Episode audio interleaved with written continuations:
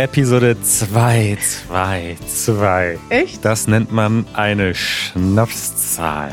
Eigentlich hätten wir Schnaps mitbringen müssen heute. Ja, ich weiß gar nicht, woher das Wort Schnapszahl kommt. Trinkt man dann Schnaps? Ich glaube schon. Wenn eine Zahl so quasi immer die gleiche Zahl ist, also wenn man zum Beispiel 33 Jahre alt wird oder 99 oder 66, oder man die Episode 222 aufnimmt, dann ist das eine Schnapszahl und äh, dann äh, trinkt man einen Schnaps. Schön, Manuel. Wollen wir direkt einsteigen mit unserem Thema? Wir haben heute wieder viel vor. Oh ja, ihr wisst es schon aus der letzten Episode und falls ihr die letzte Episode noch nicht gehört habt, dann solltet ihr die jetzt hören, denn sie ist quasi Teil 1 und jetzt startet Teil 2 unseres Thema der Woche. Unseres Themas der Woche. Richtig. Das ist blöd bei unseren Jingle. Wir müssen eigentlich alle grammatikalischen Formen mit einbauen. Richtig. Wir machen den Valomat. Das ist ein Werkzeug oder wie Manuel sagen würde, ein Tool der Bundeszentrale für politische Bildung. Und das ist eine Möglichkeit in Deutschland, mit 38 Fragen selber eine Idee zu bekommen, wen man wählen sollte. Also es werden dort 38 Fragen aus verschiedenen Wahlprogrammen genommen.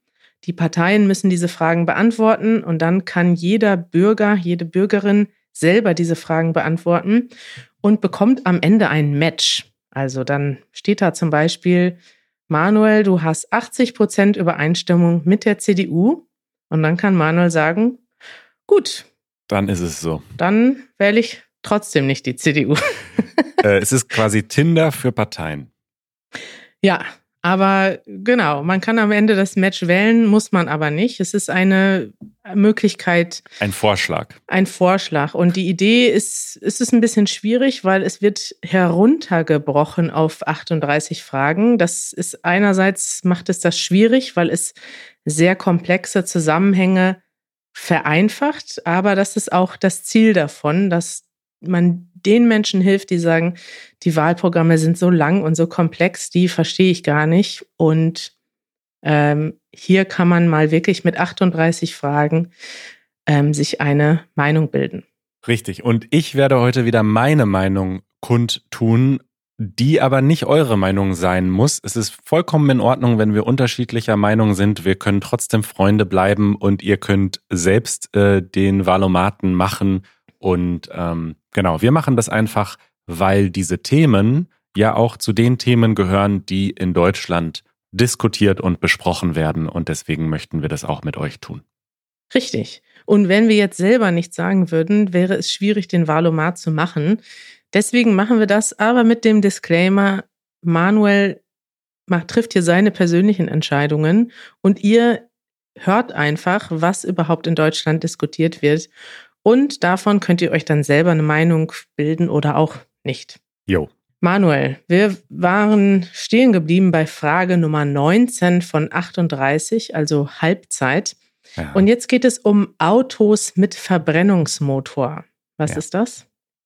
Verbrennungsmotor bedeutet, äh, dass er mit Benzin oder Diesel läuft. Also so das Richtig. klassische Auto, wo quasi fossile Brennstoffe, man sagt auch manchmal so Dinosaurierknochen, also das ist quasi natürlich ein Scherz, ne? aber so Dinge, die halt sehr lange unter der Erde gelegen haben, die werden da verbrannt.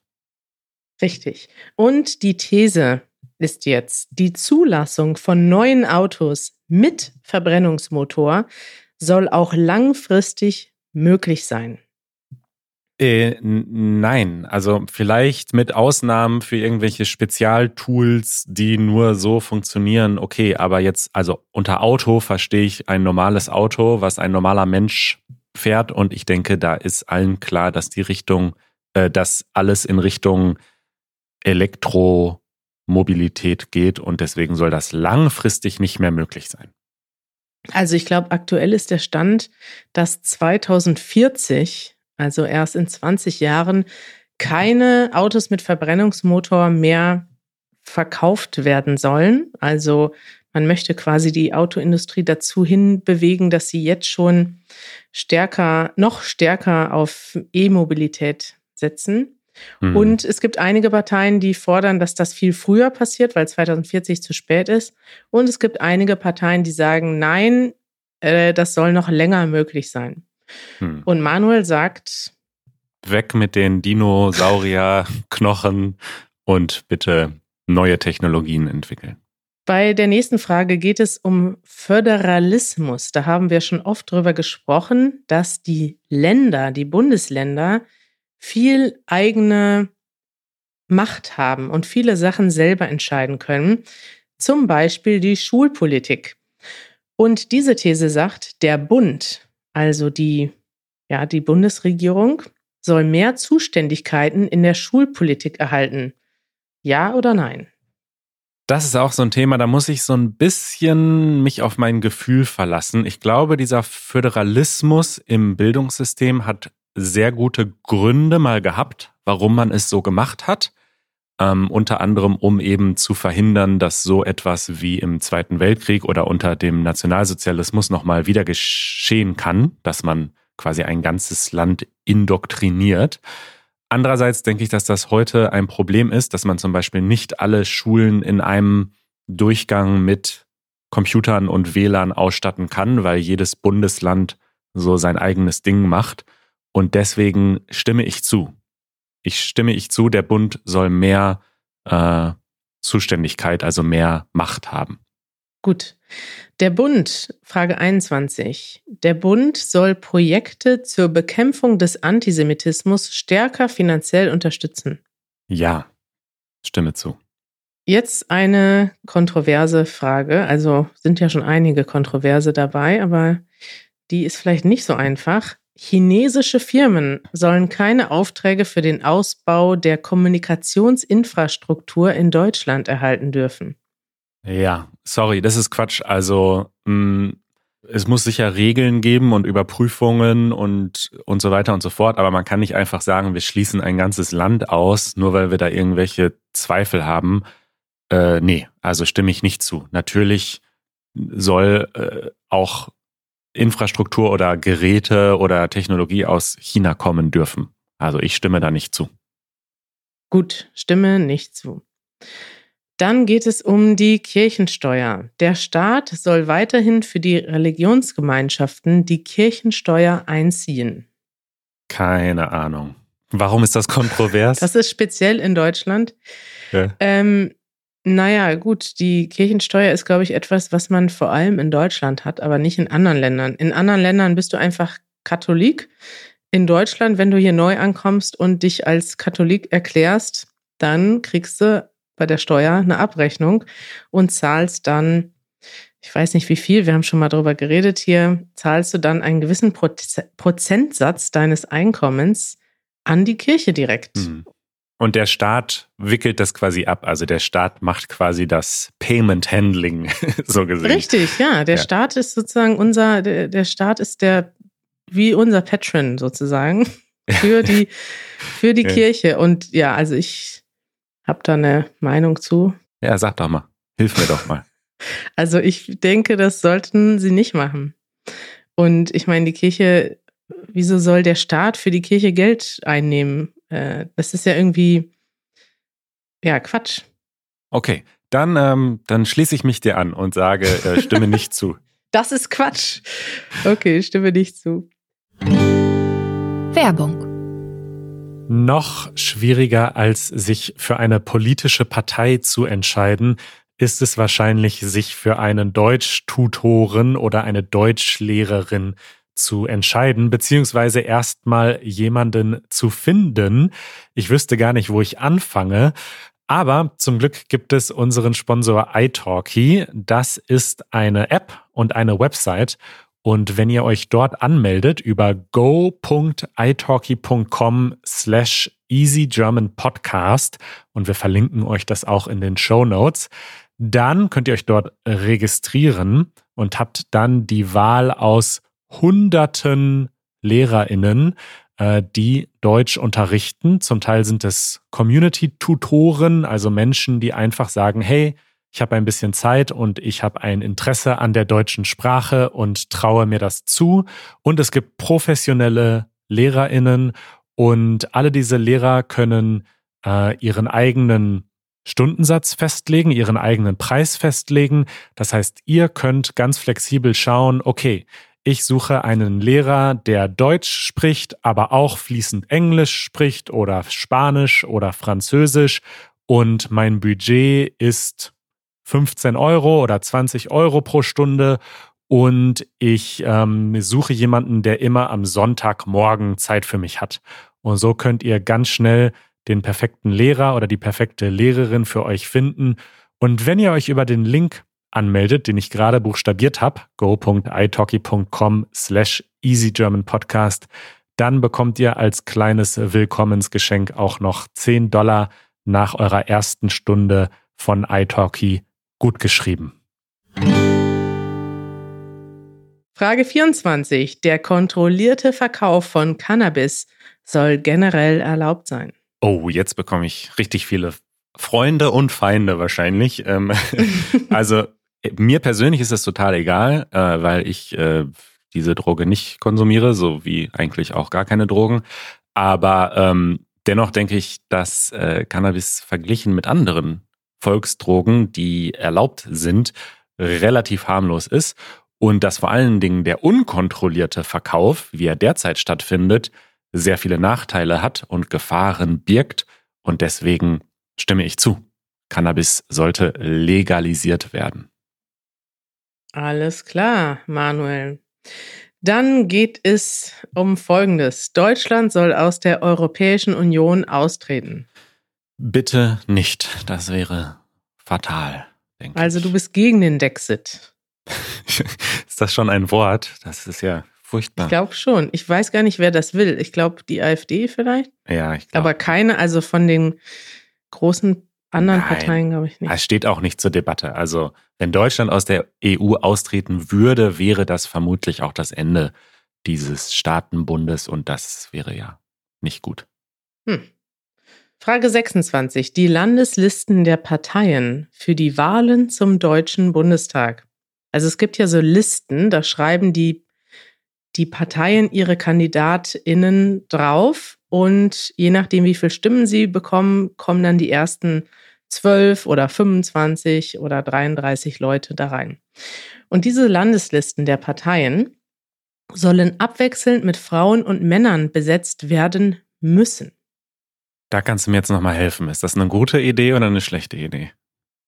Das ist die Frage. Also ich glaube, einige Parteien machen das eh schon so, dass sie sagen, wir wollen gleichmäßig Frauen und Männer nominieren. Hm. Andere Parteien haben da Schwierigkeiten mit und werden dann ja auch zu Recht kritisiert. Ich glaube, die CDU, CSU, die sind so typische Parteien, die dann mit äh, 75 Prozent der Abgeordneten, männlichen Abgeordneten im Bundestag sitzen. Und die Frage ist, soll das jetzt vom Staat geregelt werden, dass die das gleichmäßig besetzen müssen oder müssen die Parteien das selber hinbekommen? Weiß ich nicht. Neutral. Keine Ahnung. Ja, bin ich mir auch nicht so sicher. Ich würde einfach mal sagen, ja, weil Gleichberechtigung ist immer gut. Auf der anderen Seite ist die Frage, warum können die Parteien das nicht selber machen? Ja. Finde ich eine interessante Diskussionsthese, zu der ich nicht so viel weiß. Okay, du sagst neutral. Abrechnung über Fallpauschalen. Das ist etwas, was oh ich, Gott. womit ich mich nicht gut auskenne. Stationäre Behandlungen im Krankenhaus sollen weiterhin über eine Fallpauschale abgerechnet werden. Das heißt, wenn du mit einer bestimmten Diagnose ins Krankenhaus kommst, dann gibt es anhand von der Schwierigkeit der Krankheit eine bestimmte Pauschale. Wenn du irgendwie weiß ich nicht, mit einer schweren Erkrankung eingeliefert wirst, kriegt das Krankenhaus mehr, als wenn es eine einfache Behandlung ist. Aber ja, das ist eigentlich ein Thema, womit man sich besser beschäftigen müsste. Aber ich kann dir leider auch nicht sagen, was die Alternative ist. Das kommt, das geht aus dieser These nicht hervor. Richtig, das ist ein bisschen schade, dass hier nicht steht. Oder das wäre jetzt hier die Alternative. Ich weiß es auch nicht, also neutral, keine Ahnung. Okay. Frage 28. Auf hohe Vermögen soll wieder eine Steuer erhoben werden. Also das ist diese sogenannte Vermögenssteuer. Das heißt, Menschen, die sehr viel Geld haben, sollen eine Steuer zahlen, nur weil sie Geld haben. Nicht, weil sie viel verdienen, sondern auf ihr Vermögen, auf ihren Besitz sollen sie Steuern zahlen. Also das, was man bei dieser Frage wieder nicht so wirklich sieht, also auf hohe Vermögen, damit ist nicht jemand gemeint, der 100 oder 200 oder 300.000 Euro hart sich erarbeitet hat und dann gespart hat.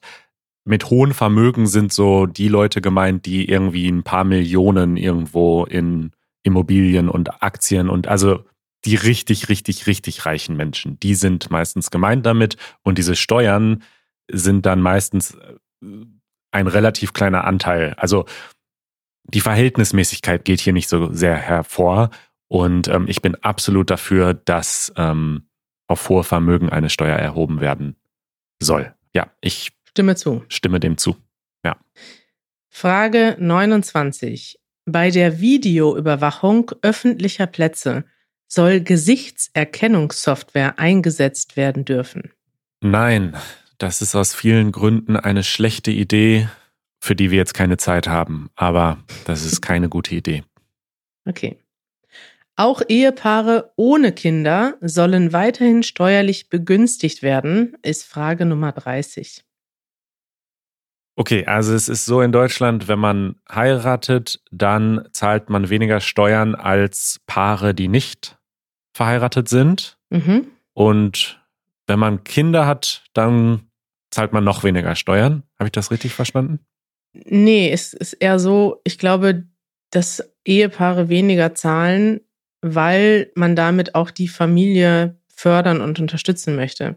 Die Frage ist jetzt, Ehepaare ohne Kinder profitieren davon auch steuerlich? Sollen sie das weiterhin tun? Oder soll man sagen, nur Ehepaare mit Kindern bekommen steuerliche Begünstigungen? Mhm. ähm, weiß ich nicht. Neutral. Am besten weiß ich nicht, warum das so sehr jetzt mit der Ehe zusammenhängen muss. Kann das nicht an damit zusammenhängen, wie sehr man diese Unterstützung braucht, um eine Familie zu gründen, zum Beispiel? Ja. Keine Ahnung. Ich halte mich da so ein bisschen raus, neutral. Okay. 31. Ökologische Landwirtschaft soll stärker gefördert werden als konventionelle Landwirtschaft. Ja, stimme ich zu. Islamische Verbände sollen als Religionsgemeinschaften staatlich anerkannt werden können. Erklärung bitte. Was sind islamische Verbände? Also islamische Verbände sind äh, im Prinzip sowas ähnliches wie die Religionsgemeinschaften zum Beispiel die anderen, die in Deutschland anerkannt werden. Aber sie sind wohl nicht als Religionsgemeinschaft anerkannt. Und das hat wahrscheinlich unterschiedliche Gründe. Ich kann dir jetzt konkret keine islamischen Verbände nennen. Ich kenne da zum Beispiel nur den DITIB-Verband, der ja zum Beispiel ähm, Imame aus der Türkei nach Deutschland schickt, weil es in Deutschland Mittlerweile gibt es, glaube ich, Imam-Ausbildungen in Deutschland. Ich weiß aber nicht, ob das damit zu tun hat, dass sie als Religionsgemeinschaft anerkannt werden oder nicht. Also viel gefährliches Halbwissen hier, Manuel. Und ich muss zugeben, dass ich da nicht gut informiert bin. Ich auch nicht, deswegen überspringen wir diese These. Überspringen. Gut.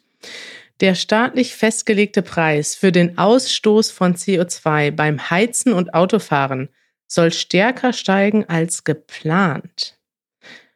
Also es wird einen CO2-Preis geben, ja, das ist schon beschlossen.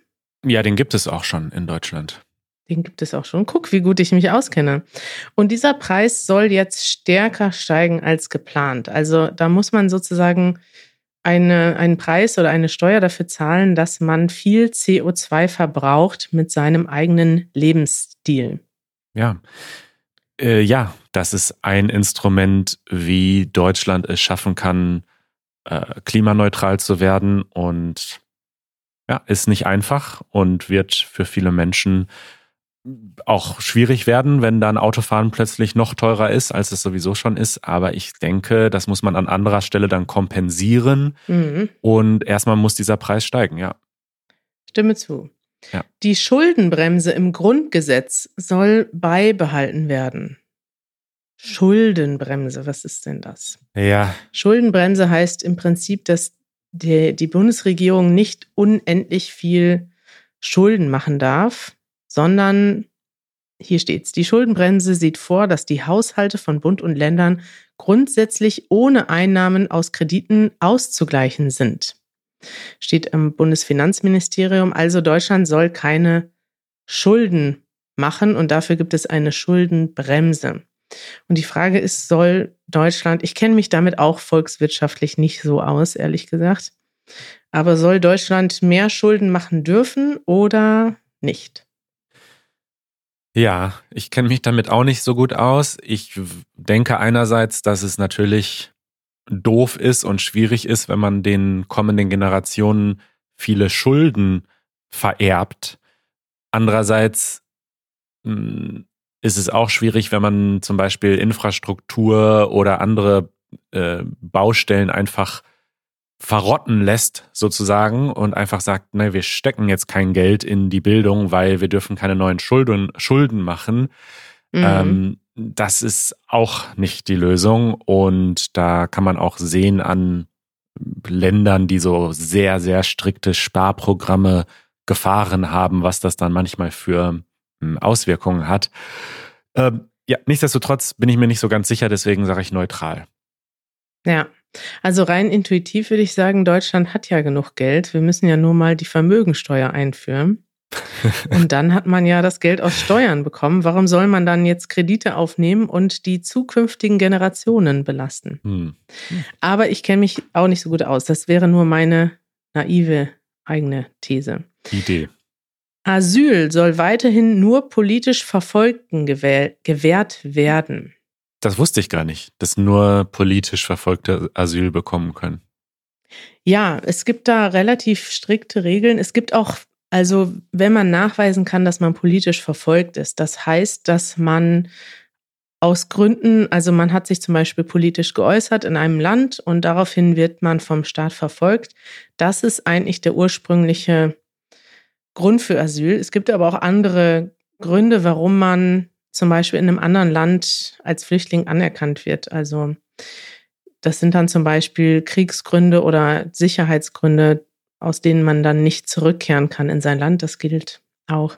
Ich muss sagen, dass ich diese, ich weiß nicht genau, von welcher Partei diese These kommt. Also offensichtlich wird ja darüber diskutiert, das aufzuweichen. Und ich weiß nicht, was die andere Option ist. Und deswegen kann ich bei dieser Frage auch nicht so genau also wahrscheinlich ist die Idee, dass es, dass dieses Asylrecht ausgeweitet wird auf andere Gruppen, hm. was vermutlich eher gut ist, aber ich weiß nicht genau, welch, für welche Gruppen und für welche Fälle. Und das ist jetzt so ein bisschen das Problem des Valomats, dass hier etwas einfach in einem Satz zusammengefasst wurde, was man in einem Satz nicht verstehen kann. Ja. Trotzdem sagt mir mein Bauchgefühl, dass ähm, dass diese Einschränkung eventuell problematisch ist. Und ich sage mal, ich stimme nicht zu. Das, ja, ich stimme nicht zu, dass okay. das nur für politisch Verfolgte eine Möglichkeit sein soll. Manuel, wir haben noch drei Fragen. Dann steht deine Wahlentscheidung oh fest. Oh Gott, oh Gott, oh Gott. Vielleicht. Frage 36. Der gesetzliche Mindestlohn soll spätestens im Jahr 2022 auf mindestens 12 Euro erhöht werden.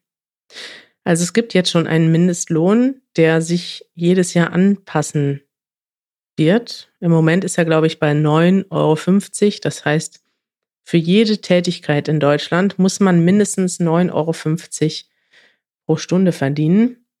Und hier geht es darum, dass spätestens im Jahr 2022, also nächstes Jahr, dieser Mindestlohn auf 12 Euro erhöht wird. Ich stimme zu. Mehr Geld für Geringverdiener. Mehr Geld für Geringverdiener, ja. Oh, das ist hier eine einfache Frage für dich. Der Flugverkehr soll höher besteuert werden. Ja, das ist so ein Thema, das ist vielleicht so ein Lieblingsthema von so Le Leuten, die sich sehr stark fürs Klima interessieren oder einsetzen, dass wenn du mit der Bahn fährst, zahlst du 19 Prozent Mehrwertsteuer, wie auf jede andere Dienstleistung. Aber wenn du fliegst, vor allem wenn du international fliegst, dann gilt diese Dienstleistung nicht mehr als in Deutschland erbracht, weil ist ja international. Und dann gibt's darauf keine Steuern. Das ist jetzt so meine. Ähm, Dein gefährliches Halbwissen. Ja, ein bisschen gefährlich, aber so ungefähr ist es. Also auf jeden Fall ist äh, Fliegen, international Fliegen steuerlich günstiger als Bahnfahren. Ja. Und ähm, das finde ich nicht richtig. Also ja, der soll höher besteuert werden, klar. Und am besten die Bahn gleichzeitig niedriger, damit man da die richtigen ähm, Ansätze schafft. Ja, bin ich auch dafür. Es muss auch eigentlich mehr Anreize geben für öffentlichen Nahverkehr und für die Bahn, dass man teilweise war das nicht letztens, ist das nicht letztens auf Twitter rumgegangen? Ein Engländer, der von einer englischen Stadt in die andere wollte, über Deutschland geflogen ist, weil es billiger war, oh als im Gott. eigenen Land die Bahn zu benutzen. Das sind so die Absurditäten von billigem Flugverkehr in Europa. Ja, ja, oder Leute, die nach New York fliegen, um sich einen Computer zu kaufen, weil es dann unterm Strich immer noch günstiger ist oder solche Stories. Also, ja, ja ist verrückt. Okay. Frage 38, die letzte Frage. Unternehmen sollen selbst entscheiden, ob sie ihren Beschäftigten das Arbeiten im Homeoffice erlauben. Was ist denn die Alternative? Wer soll es denn sonst entscheiden? Der Staat. Weiß ich nicht. Das war ja jetzt eine schwierige Diskussion in der Corona-Zeit, ja. dass eigentlich der Staat versucht hat, dass also im Prinzip war der Aufruf, bitte arbeitet alle von zu Hause, wenn ihr das könnt, um die Pandemie einzuschränken. Aber ganz viele Unternehmen, ich glaube über 50 Prozent in Deutschland, haben das gar nicht gemacht. Und viele hätten das aber gekonnt. Und dann wurde irgendwann das Gesetz dahingehend geändert, dass man das den Unternehmen vorschreiben konnte. Ja, was jetzt die Alternative ist, weiß ich nicht. Aber sollen Unternehmen das grundsätzlich selber entscheiden, ob die Beschäftigten im Homeoffice arbeiten? Ja. Ich würde sagen, normalerweise ja, aber halt in der Pandemie ist halt eine Ausnahmesituation. Also nee, nicht. aber also es, ich, staatliche Regulierung kann auch zu weit gehen und ich denke, dass das Unternehmen immer noch selbst entscheiden sollten, wo ihre Mitarbeiter arbeiten. Ähm, also ja, da stimme ich zu. Die sollen das selbst entscheiden. Aha, nee, die Frage ist jetzt, glaube ich, außerhalb der Pandemie, dass man jetzt gesehen hat, dass viele Leute auch gut im Homeoffice arbeiten können. Ja. Und soll man das quasi allen Leuten erlauben, weil das zum Beispiel auch für viele Leute einfach angenehmer ist und Möglichkeiten, also man muss dann zum Beispiel weniger pendeln, man ist ja. näher bei der Familie. Das ist ja alles richtig, da geht ja auch der Trend hin, aber das soll ja nicht, also das soll ja nicht der Staat regeln. Also da müssen die Unternehmen selbst. Ähm, okay, stimme nee. zu. Ja. Gut, Manuel, jetzt haben wir diese 38 Thesen und die müssen wir noch gewichten. Ich würde sagen, wir überspringen diesen Teil, vielleicht ganz kurz. Nein, ich will gewichten. Aber wollen wir das jetzt hier in der öffentlichen Episode machen? Ja, ist ganz einfach. Ich sag dir einfach, mir ist alles besonders wichtig, was mit Klima zu tun hat. Weil ähm, ich denke, dass das zum Beispiel. genau, ich denke, dass das wirklich die aller allergrößte und wichtigste Herausforderung ist, die wir uns stellen, der wir uns stellen müssen. Und ähm, trotz aller wichtigen politischen Themen ist mir das am wichtigsten. Und deswegen würde ich gerne alles, was äh, mit Klima zu tun hat, doppelt gewichten, wenn das möglich ist. Hat Verkauf von Cannabis mit Klima zu tun? Nein. Okay, ich gehe jetzt gerade schon mal durch. Ökologische Landwirtschaft. Also was wir jetzt machen ist, du kannst quasi sagen, diese These ist mir besonders wichtig, die soll doppelt so stark zählen. Ja. So, Manuel, ich habe jetzt alle Klimathemen. Ist Besteuerung des Flugverkehrs auch ein Thema, ja. Klimathema? Dann habe ja. ich jetzt sechs, da waren jetzt sechs Klimathemen drunter. Eins, zwei, drei, vier, fünf, sechs, nee, sieben sogar. Sieben Themen von 38 waren Umweltthemen. Entspricht, hätte jetzt gesagt, ist ein bisschen viel, aber auf der anderen Seite, das Klima ist eigentlich im Moment das Hauptthema im Wahlkampf. Mhm. Ist gar nicht so viel im Vergleich dazu. So, jetzt musst du im Wahlomat die Parteien auswählen. Möchtest du nur die Parteien auswählen, die aktuell im Bundestag sind oder alle Parteien, die es gibt? Ja, da gab es auch noch eine gute Diskussion in der Lage der Nation. Das ist ein sehr bekannter deutscher Nachrichtenpodcast. Und in der Bundestagswahl ist es wirklich schwierig, diese Kleinstparteien zu wählen, weil das im Grunde eine verschenkte Stimme ist. Weil abzusehen ist, dass diese Parteien nicht genug Stimmen bekommen, um in den Wo äh, Bundestag zu kommen. Und das mhm. heißt, man verschenkt im Grunde dadurch seine Stimme. Und deswegen, obwohl ich einige dieser Parteien durchaus sympathisch oder interessant finde, werde ich keine Kleinstpartei wählen und möchte deswegen mir das auch gar nicht unbedingt anschauen, sondern ähm, möchte auf die Parteien mich beschränken, die jetzt im Moment im Bundestag sind oder wahrscheinlich in den Bundestag kommen. Okay. Die habe ich jetzt markiert. Drumroll? Ja, mach mal eine Drumroll hier rein. Geht das? Jetzt kommt dein Ergebnis. Es wird berechnet, es wird berechnet. Oh, du hast tatsächlich eine 89-prozentige Übereinstimmung mit einer Partei. Weißt du schon welche? Ich kann es mir denken, ja. Es ist interessant, Manuel. Es ist interessant. Das ist genau so, wie ich es gedacht hätte, dass es bei dir ausfällt. Also 89,5 Prozent Übereinstimmung mit den Grünen. Ach, ein Glück. 88,4 mit den Linken. Aha. 68,6 mit der SPD. Und jetzt kommt ein großer Sprung ins restliche Spektrum. 38 Prozent FDP, nur 33 Prozent CDU und 15 Prozent AfD. Ein Glück. Das ist, wenn man diesen Valomat macht, hat man immer so eine latente Angst, dass am Ende was ganz anderes rauskommen würde, als man erwartet hätte. Ja. Ne? Dass dann plötzlich ja. steht, hey, du passt eigentlich sehr gut zur FDP oder so. Und ähm, da bin ich doch froh, das dass das deine Sorge, ne? nicht passiert oh, ist, ja. Aus Versehen doch äh, FDP. ja, bei mir ist der Wahlomat leider abgebrochen. Ich habe aber noch einen Screenshot gemacht, also von meinem persönlichen. Willst du mein Ergebnis wissen? Ja, klar. Ich habe alle Parteien mit reingenommen und zu 91 Prozent Übereinstimmung habe ich mit der Tierschutzpartei. Das freut mich. Die ist ja. sympathisch, aber ist halt eine Kleinstpartei. Und das mit dieser die Stimme wegschmeißen, es ist halt auch wirklich so, man muss sich bewusst sein, dass dadurch natürlich die kleinen Parteien wie die AfD, die im Bundestag vermutlich sein werden, auch gestärkt werden. Deswegen ist das so schwierig, diesen kleinen Parteien die Stimme zu geben. Gut. Aber gut, du bist also für die Tierschutzpartei und dann? Äh, dann Demokratie in Bewegung. Diese Partei finde ich tatsächlich sehr gut, aber sie wird wahrscheinlich auch nicht in den Bundestag einziehen. Und ähm, ja, danach kommt die Linke. Krass. Interessanterweise mit 88 Die Linke, die, für die wir kritisiert wurden, dass wir sie angeblich so kritisiert ja. hätten. Wobei, wobei deine und meine Übereinstimmung mit der Linken ist äh, ungefähr gleich auf. Ich habe nur nichts, also ja, ich habe zwei Kleinstparteien, mit denen ich noch mehr übereinstimme. Die Grünen sind bei mir nur mit 86 Prozent. Mhm. Und, oh, da kommt Janusz schon wieder. Ich fahre kurz zum Arzt, bin gleich wieder da. Tschüss, Janusz. ja, interessant. Also hat mich ähm, jetzt nicht so sehr überrascht.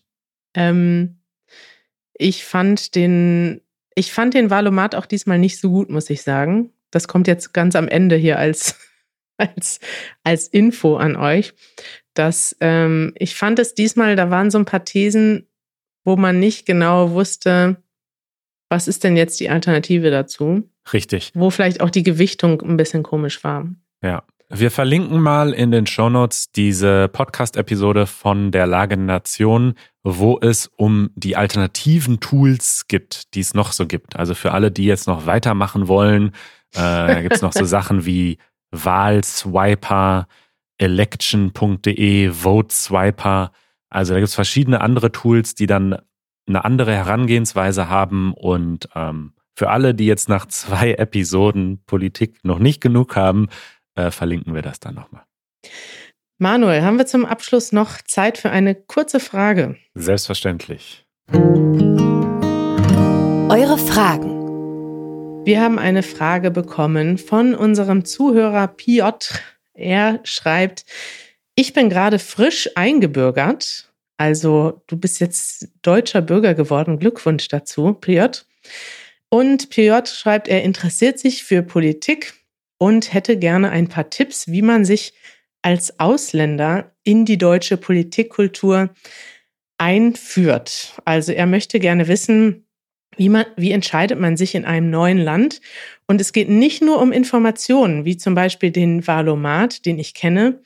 Es geht eher um Emotionen, Bedürfnisse, Rechte den anderen Menschen gegenüber. Es wäre toll, wenn ihr ein paar Sätze zu diesem Thema sagen könntet. Herzliche Grüße, Piotr. Das ist eine schöne Frage, oder? Das ist eine schöne Frage, auf die ich aber trotzdem keine so richtige Antwort habe. Also für mich ist tatsächlich das Thema Wahlen relativ rational. Also, oder ich versuche das zumindest. Ich versuche zu schauen, was ist denn rational wirklich das Beste und versuche mich nicht so sehr von den finde ich irgendwie sympathisch oder weniger sympathisch oder das sind meine Emotionen leiten zu lassen. Mhm. Deswegen wäre mein einziger Tipp, schau dir die Wahlprogramme an, schau dir an, was die Parteien gemacht haben in der Vergangenheit und richte dich danach. Oder? Das ist, ja, das ist ein guter Tipp. Ich, also, ich glaube tatsächlich ist in Deutschland die Politik generell ein bisschen weniger emotional als in anderen Ländern. Das muss man schon sagen. Also, die Diskussionen werden hier zwar auch manchmal emotional geführt, aber nicht so stark. Es ist auch nicht so stark polarisiert. Das haben wir am Anfang der ersten Episode schon gesagt. Also man hat bei uns zwar auch starke Diskussionen, aber man kann diese Diskussionen haben, auch innerhalb der Familie, ohne dass die Leute sich gleichzeitig die Köpfe einhauen. Also ja. es ist nicht so ideologisch vorgeprägt, dass jeder sagt, so meine Partei sind die Grünen und eine andere Meinung will ich nicht hören. Das gibt es in Deutschland nicht so stark wie in anderen Ländern, würde ich sagen. Und deswegen ist es auch ähm, ja ein bisschen weniger emotional.